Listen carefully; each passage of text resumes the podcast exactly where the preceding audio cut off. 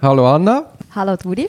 Wir sind da im Podcast auf dem Weg zur Anwaltsprüfung und ich möchte eine sehr unangenehme Situation von mir schildern. Ich, äh, es ist eine Klientin da ins Büro gekommen, wo, ein, wo Opfer ist, respektive die Tochter ist Opfer, mutmaßlich von sexuellen Übergriffen. Das ist geschildert worden. In meinen Augen ist klar, dass man da Strafanzeige machen muss. Zum einen wollte ja, würde ich jetzt als Elternteil wissen, was wirklich passiert ist. Ja, klar. Und das andere ist, es gibt ja auch eine Verantwortung. Und äh, wenn man da jetzt nicht Strafanzeige macht, ist die Abverdächtige ist in einem Umfeld tätig, wo es viele Kinder hat. Also ist davon ausgegangen, das ist nicht der erste Fall und nicht der letzte. Nicht der letzte, ja. Das ist einfach Verdacht. Aber die Anhaltspunkte sind so, dass ich jetzt da nicht zögern würde, Anzeige zu machen. Es hat dann heftige Zweifel gegeben auf der Anzeigeseite, also mhm. auf der mhm. Klientschaftsseite. Und die hat sich jetzt entschieden, keine Anzeige zu machen. Das ist so der erste Moment, wo einem, oder, wenn man so einmal die Fälle hört, von diesen größeren Fällen von Kindsmissbrauch, wo jemand über 20 Jahre als Lehrer oder sei es als, als Priester hat können so, so Delikt machen, dann stellt man sich immer die Frage, wie ist das möglich? Und jetzt bist du da in dem, in dem Dilemma als Anwalt, du hörst von so einer Tat und, und sind der Tempo weil du ja ohne, gegen den Willen von der Klientschaft kannst nicht, kannst, machen. Kannst ja. nichts machen. Also jetzt beschäftigt mich immens und es ist eine sehr unangenehme Situation. Ja, und gleichzeitig zeigt sie eben gerade, wieso dass das ist passiert dass so viele äh, Fälle halt jahrelang, also Täter, die jetzt mittlerweile ausgewiesene Täter sind, das jahrelang haben können machen, oder? Weil es passiert meistens in einem Umfeld, wo man einander kennt, solche Delikte. Genau, das ist eines von den Argumenten, ja. dass man es nicht machen will. Ja, der ist so nett. Ja, der ist so nah. Ja, man hat es so gut.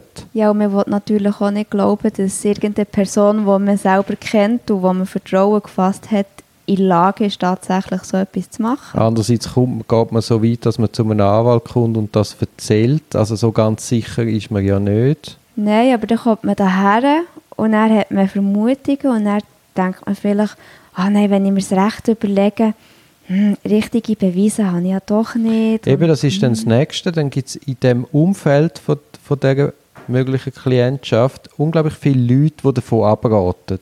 Und auch das verstehe ich nicht. Alle sagen, das ist dann Aussage gegen Aussage, da hast du keine Chance. Und mein, meine Entgegnung ist, wenn das wirklich passiert ist, wo man vermutet, dann wird das nicht das erste Mal und nicht das letzte Mal gewesen sein und man wird dort ganz viel Beweis finden. Es ist nicht mehr wie 1930. So Leute, wenn es wirklich ein Pädophiler ist, dann hat er wahrscheinlich auch auf seinem Kompi Kinderpornografie. Also, und wenn es dann nicht ist, dann umso besser. Dann weiß man es ja nachher. Ja, gut, umso besser. Die Frage ist geklärt, man hat wie einen positiven Ausgang, aber das Verhältnis zwischen der Person, die die Anzeige startet und der, der angezeigt wird, oder die, das ist natürlich unwiderruflich zerstört. Aber das ist ja so oder so, weil wenn du jemanden im Verdacht hast, Du wirst dem nie mehr derart unbefangen können begegnen. Du wirst das immer im Hinterkopf haben, was die Beziehung massiv belasten wird. Ja, eben, aber das ist... Aber ich finde, das ist wie ein Argument, weil Beziehung ist belastet.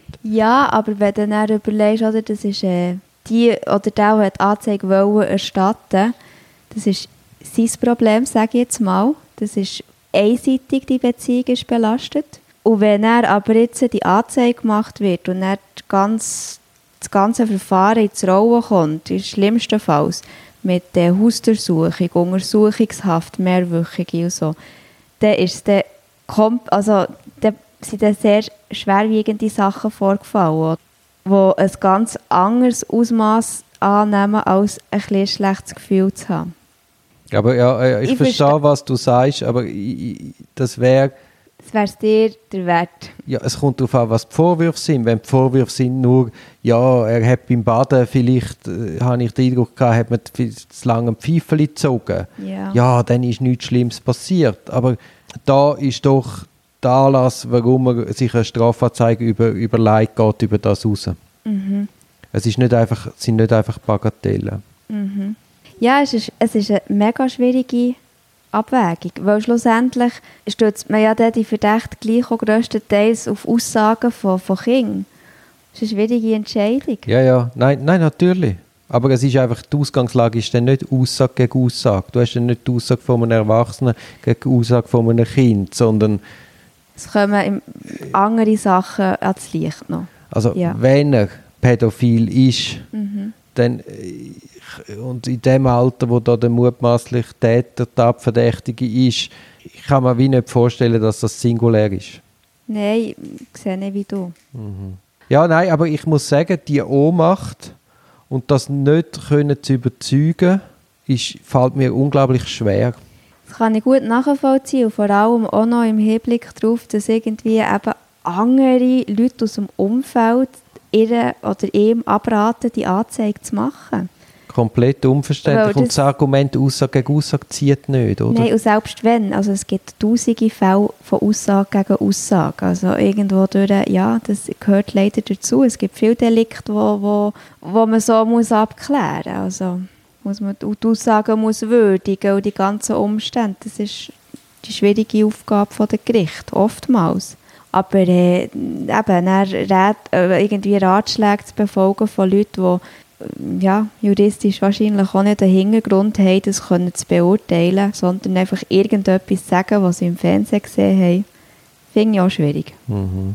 Aber genau das Dilemma tut eben verdeutlichen, wieso das solche Sachen oft jahrelang unbemerkt bleiben. Es schon. Also es ist ja nicht so, dass man nicht versteht, Nein, aber klar. man findet wie die Argumente zu wenig stichhaltig, um darauf zu verzichten. Aber oder, wir können das gut sagen, weil wir sind nicht wie betroffen, wir müssen dann nicht irgendwie eine neue Schule suchen, wenn es der Lehrer ist oder, oder die Lehrerin oder äh, umziehen, wenn es der Nachbar ist oder vielleicht ist es ja der Familie. Oder? Das sind, wir haben Konsequenzen, was mit sich zieht, müssen wir als Anwalt dann nicht tragen. Und die, die das Verfahren ins Rollen bringen, die schon.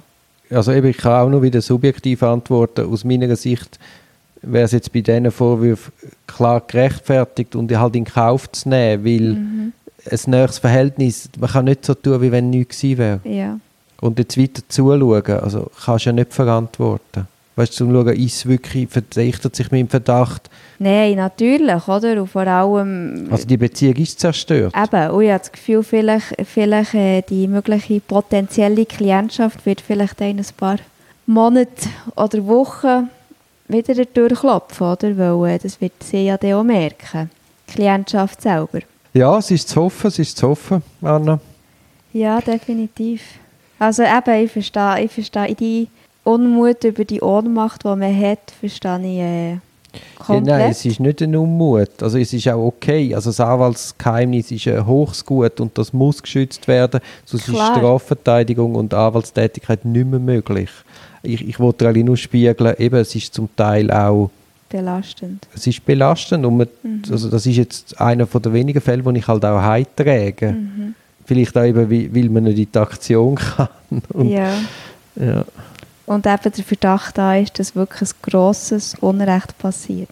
und weiter passieren wird. Mhm. So ist es. Wie würdest jetzt du mit dem umgehen? Ja, ich weiss natürlich äh, zum Glück wahrscheinlich keine Einzelheiten jetzt, was genau der Vorwurf respektive der Verdacht beinhaltet. Das ist halt einfach auch etwas, was man damit muss leben muss. Ich würde, Ja, die Frage zielt mehr, ja, natürlich müssen wir damit leben. Die Frage zielt eher darauf hin, mehr darauf hin, hast du Entspannungstechniken, äh, gehst in die Natur spazieren? Also weißt, ich frage das jetzt nicht wegen dem Fall, sondern mehr, Allgemein. man braucht das Ja. Ventil. äh, ja, also sicher ist eine Bewegung sehr ein grosser, ja, ein, ein guter und grosser Ausgleich, dass man so viel wie möglich läuft, zum Beispiel.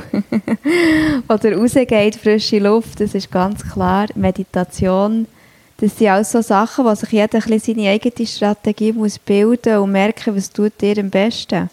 Oder Eben, man darf es nicht einfach verdrängen, in sich hineinfressen, Nein, weil es ist ja die Tendenz, es passieren ja so viele Sachen. Also man geht quasi eben das, dann gehst du weiter, dann das. Du hast eigentlich negativ an negativ, äh, Schlimmes Ja. an Schlimmes. Aber das macht auch etwas mit uns selber.